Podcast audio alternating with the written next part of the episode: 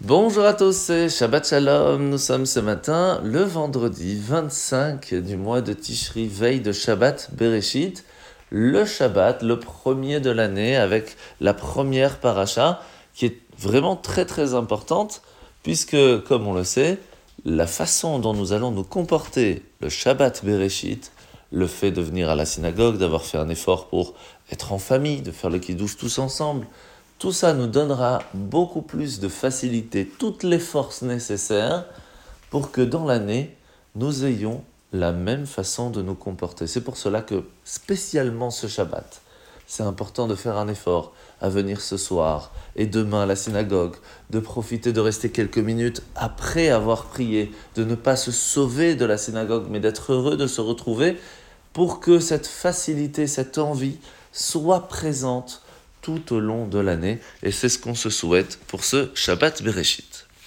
Alors nous sommes aujourd'hui dans le Tanya, dans le chapitre 25. La Nourazaken, aujourd'hui, va nous parler d'un sentiment que chacun d'entre nous peut avoir, celui de la colère. Alors est-ce que c'est quelque chose de bien? La réponse est non, bien sûr. Être en colère vient montrer qu'on n'est pas d'accord avec ce qui est en train de se passer entre pas, d'accord et pas content sur quelque chose qui vient d'arriver. Et pourtant, pourquoi pas? Il y a des choses qui peuvent arriver qui, sont, qui peuvent faire très mal. La Nourazaken vient nous expliquer qu'il y a une chose qui a été prévue depuis le début de la création du monde. Eh bien, c'est que rien ne peut se passer sans l'accord de Dieu. Ce qui fait qu'à partir du moment où une chose arrive, c'est sûr à 100% qu'il y a une raison derrière, puisque Dieu a laissé faire les choses. Sinon, il n'aurait pas laissé faire les choses. Est-ce qu'on a assez de émouna et de confiance et de foi en Dieu que Dieu, en tant que Père du peuple juif, Père de l'humanité, pourrait faire quelque chose qui serait mal pour nous? Eh bien, c'est très difficile à penser quelque chose comme ça.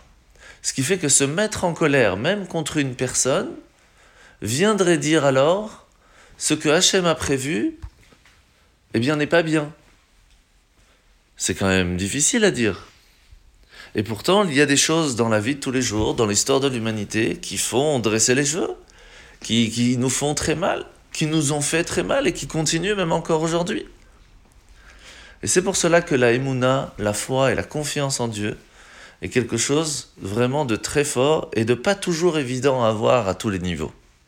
Et c'est ce que la Nourazaken essaye de nous apprendre aujourd'hui. C'est qu'on peut arriver au niveau de se rappeler que rien n'est au hasard et qu'il y a une raison à tout. Et que c'est pour cela qu'à partir du moment où nous aurons, compris ce niveau-là de confiance et de foi en Dieu, de Emouna, eh bien nous verrons le monde totalement différemment.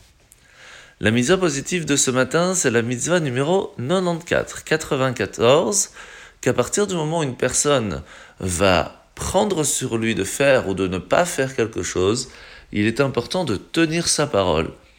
Et sinon, il faut dire alors Blineder.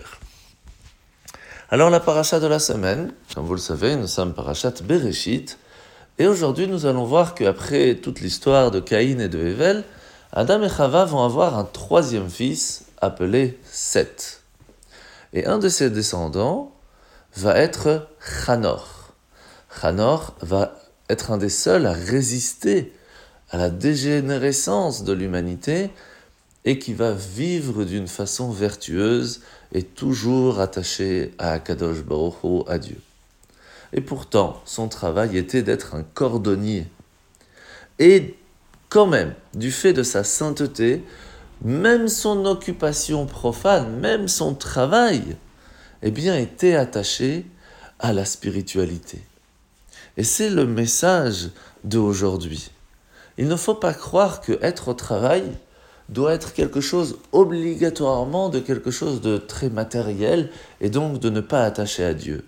En plein milieu de travail, on peut s'arrêter quelques minutes et faire un teilim. On peut très bien, avant de commencer le travail, de mettre les téphilines. On peut très bien, même en même temps de travailler, de dire un petit mot de Torah. Pourquoi pas? Et c'est ça que Hanor nous a pu, a pu nous montrer. C'est que si on veut être protégé de la dégénérescence de ce monde-ci, de notre génération, eh bien le fait même de mettre de la spiritualité dans notre vie, dans notre vie quotidienne, nous permet de nous protéger et d'aller bien au-delà.